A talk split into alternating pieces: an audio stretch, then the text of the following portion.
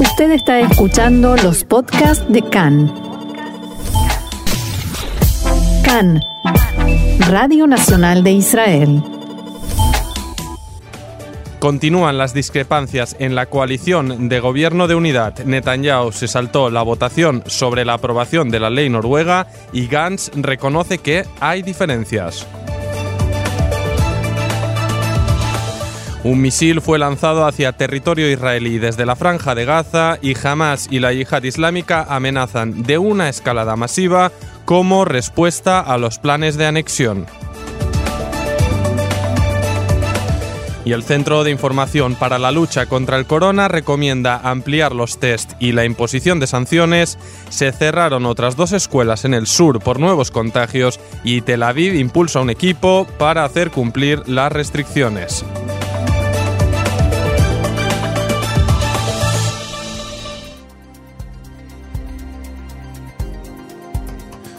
Bien, si les parece, arrancamos con esta información, actualizaciones sobre el coronavirus y es que respecto a las sanciones impuestas por el estado de emergencia, como son el castigo a quien se salte la obligación de permanecer en aislamiento o las multas por no vestir la mascarilla en el espacio público, caducaron esta pasada noche. Hasta que no se aprueben de nuevo, no se podrán aplicar.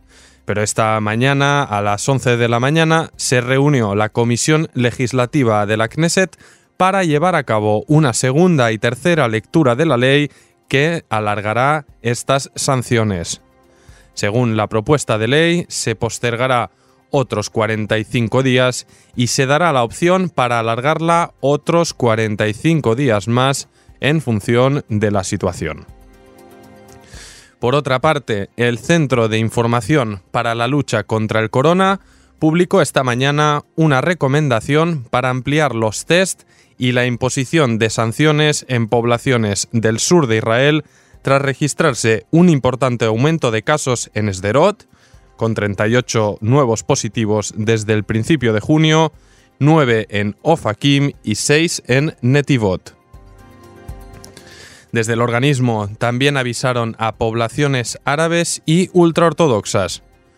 En el sector árabe hay por ahora 63 casos activos, 54 de los cuales descubiertos solamente en la pasada semana.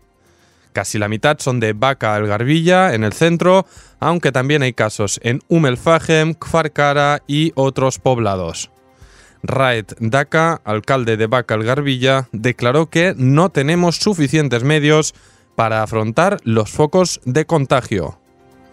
En Bnei Barak, con 264 casos activos, se sigue registrando el índice más alto de contagio. También se desataron focos en otros poblados ultraortodoxos como Elat, Bechemes o Modin Ilit. También se recomendó aumentar el número de test y las sanciones en estas áreas. Y vamos a repasar el estado de las cifras que continúan reflejando un aumento en los contagios. Se cuentan ya por 3.598 los positivos, de los cuales 36 están en estado grave y 27 precisan de respirador artificial. El cómputo total de víctimas sube ya a 302. La media de test realizados la pasada semana fue de 11.056 y el total de recuperados tras contagiarse por el virus es de 15.415. Y otros dos datos, durante la mañana de hoy se publicó que otras dos escuelas en la comunidad de Lehavim, en el Negev, han cerrado hoy sus puertas después de que se encontrara en cada centro un alumno positivo por COVID. Y en Tel Aviv, el alcalde Ron Huldaí comunicó ayer que se establecerá un cuerpo para hacer seguimiento de los enfermos de corona en la ciudad y así garantizar que cumplen con las indicaciones. Con 424 casos positivos aquí en Tel Aviv, se aportarán presupuestos para este nuevo equipo municipal encargado del seguimiento. Anoche, el ejército israelí alertó que un misil fue lanzado desde la franja de Gaza hacia territorio de Israel que finalmente impactó en terreno abierto y no activó las alarmas en ninguna de las comunidades fronterizas. Tzal respondió al ataque con bombardeos sobre sitios de Hamas al sur de la franja, tanto con tanques como con ataques aéreos. Según el comunicado militar, se bombardearon infraestructuras subterráneas pertenecientes a Hamas junto a Khan Yunes, así como puntos de observación al este de Rafah. El intercambio ocurre en medio de una escalada de tensión entre Israel y los grupos terroristas en Gaza, incluida la amenaza por parte de estos de una acción a gran escala, aparentemente por retrasos en los transfers de la ayuda económica qatarí a la franja palestina y así como por los planes del Ejecutivo israelí de anexionar territorios de la margen occidental. Tanto la yihad islámica como Hamas amenazan con retomar los enfrentamientos en la verja fronteriza tras meses de relativa calma. El jefe del brazo político de Hamas, Saleh al-Aruri, comentó a la televisión Resalah que se están planteando acciones masivas en todas las regiones. Según explicó, están dispuestos a coordinarse con cualquier facción, incluida la autoridad palestina, para hacer frente a la anexión. Abro comillas, la autoridad palestina debe abandonar los temores de que tomaremos su lugar en la margen occidental, Solo queremos extender nuestra mano para unirnos en la resistencia al ocupante, declaró. Fatah, que controla la autoridad palestina en Ramallah, y Hamas, que tomó el poder en Gaza tras un violento enfrentamiento civil con su rival, mantienen desde entonces una dura disputa interna y se habla de que el temor en Ramallah es que Hamas pueda aprovechar este tirón para una posible toma de poder en la margen occidental. La semana pasada se retomaron los lanzamientos de balones explosivos hacia territorio israelí. Ayer, un diario libanés reportó que Israel accedió a permitir el ingreso a la franja de 50 millones de dólares cataríes y veremos cómo, cómo se desarrolla este tema. Estaremos pendientes los próximos días. En el terreno político interno aquí en Israel continúan las discrepancias entre los dos socios principales del gobierno unitario, el Likud y Azul y Blanco. Ayer, el primer ministro alterno y ministro de Defensa, Benny Gantz, reunió a los integrantes de su partido en un intento de calmar los ánimos respecto a las constantes pugnas en la coalición. Abro comillas, todo paso que daremos será con responsabilidad. No me gustan los reportes sobre las crisis internas, es natural que haya discrepancias en el gobierno unitario y debemos agarrarlo todo en proporción, declaró Benny Gantz. Respecto a la inminente fecha para aplicar la soberanía israelí sobre zonas de la margen occidental, destacó que, abro comillas, toda decisión que se apruebe se hará con responsabilidad y con coordinación con los americanos. Y con el trasfondo de estas discrepancias, el primer ministro Benjamin Netanyahu se ausentó en la votación para aprobar la denominada Ley Noruega, impulsada por su socio azul y blanco, para permitir que ministros renuncien a su escaño en la Knesset y así dejar lugar para que accedan los siguientes que figuraban en la lista electoral como nuevos diputados. Según publicó Khan, fue una reprimenda de Netanyahu por lo que considera un comportamiento impropio de azul y blanco y en conversaciones cerradas dijo que así no se puede continuar. Al parecer, el líder del Likud pretende encontrarse con su socio para intentar poner orden en el nuevo gobierno. Desde Azul y Blanco aclaran esta mañana que no están satisfechos con la ausencia de Netanyahu en la votación, pero no lo ven como un agravio para las relaciones entre los partidos. Por otro lado, se está estudiando desde las filas de Gantz incluir modificaciones en el acuerdo de coalición. Entre ellas, alargar la cadencia de la Knesset número 23 hasta fines de 2024, algo con lo que estarían de acuerdo ambas formaciones. Y otro ejemplo de estas tensiones constantes, el ministro Dudi Amsalem del Likud atacó duramente al también ministro de Cajolaban Avi Nissen-Koren. Desde el Likud denuncian que Nissen-Koren, ministro de Justicia, estaría frenando propuestas de ley en el Comité de Ministros para legislar. Amsalem añadió que no solo se vetan las propuestas, sino también las discusiones sobre ellas. Y dijo, no estoy dispuesto a continuar así. Renuncié a leyes que me importan, no me callaré más. El primer ministro Netanyahu le aconsejó que os devolváis. Igual que él puede aplicar veto sobre leyes nuestras, aplicad vosotros el veto sobre sus leyes. También podéis hacerlo. Y vamos con información al respecto de esta inminente fecha de la anexión prevista por el gobierno israelí. Y es que la agencia de noticias palestina MAN informó que el primer ministro Netanyahu llamó ayer por teléfono al rey Abdallah II de Jordania para conversar con él sobre el tema de la anexión. Según las fuentes citadas por la agencia, el monarca se negó a atenderlo y además está retrasando un encuentro con el primer ministro alterno y ministro de Defensa Benny Gantz para tratar el tema. Desde la oficina del primer ministro Netanyahu desmintieron este informe. Mientras tanto, Netanyahu sigue adelante con su plan de impulsar la anexión frente a sus socios en la coalición de gobierno y la Casa Blanca. Ayer se llevó a cabo una nueva reunión, la segunda de la semana, entre Netanyahu, Gantz y el mediador, el embajador de Estados Unidos en Israel, David Friedman. También participaron en este encuentro el presidente de la Knesset, Yariv Levin, del Likud, y el ministro de Relaciones Exteriores, Gavi Ashkenazi, de Azul y Blanco.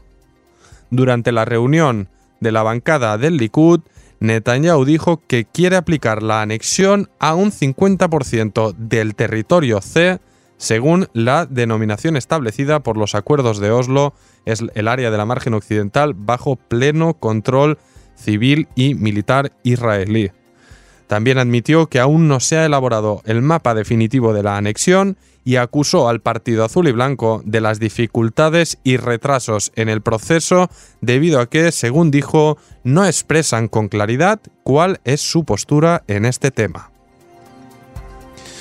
Y mientras tanto, el secretario de Estado norteamericano Mike Pompeo llevó a cabo anoche otra reunión en videoconferencia con los ministros de Relaciones Exteriores de la Unión Europea que le propusieron iniciar un nuevo proceso internacional mediante el cual se logre que israelíes y palestinos regresen a la mesa de negociaciones, que añado está congelada, paralizada prácticamente desde 2014.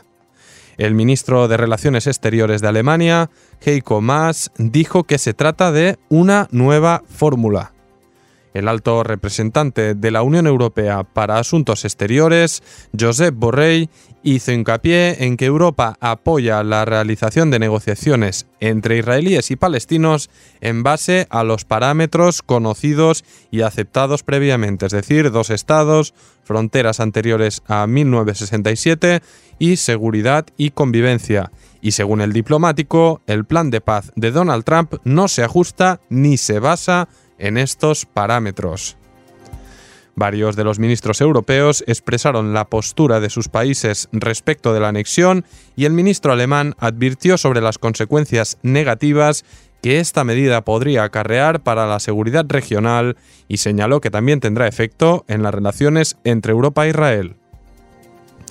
Por su parte, Pompeo no respondió a la propuesta de los europeos y dijo que, abro comillas, Estados Unidos está haciendo grandes esfuerzos para lograr consensos entre los distintos componentes del gobierno israelí. También afirmó que su país apoya la solución de dos estados, pero solo en el marco del programa del presidente Trump. Y una última información antes de la primera pausa. En las últimas horas se dio a conocer también que el jefe del Mossad, el servicio secreto israelí, Yossi Cohen, dialogará en las próximas semanas con líderes de países árabes, Egipto, Jordania y otros países de Medio Oriente. Es probable que más adelante también mantenga reuniones con representantes de esos países. El objetivo de las conversaciones es preparar a los líderes de la región de cara a la anexión de territorios anunciada por Israel en un intento de suavizar las reacciones de dichos países. Al mismo tiempo, Cohen intentará comprender qué tipo de reacción-respuesta tienen pensado dar los países en cuestión en caso de que Israel lleve a cabo la medida. El jefe del Mossad tiene excelentes relaciones con líderes internacionales y en particular en Medio Oriente. Según medios locales, que reportaron en las últimas semanas el jefe del Servicio de Seguridad, Nadav Argaman, y el comandante en jefe de Tzal, Aviv Kojavi, anticipan escenarios nada alentadores y más aún preocupantes en sus estimaciones sobre cómo se desarrollarán los acontecimientos después de la anexión y aseguran que habrá una escalada de violencia.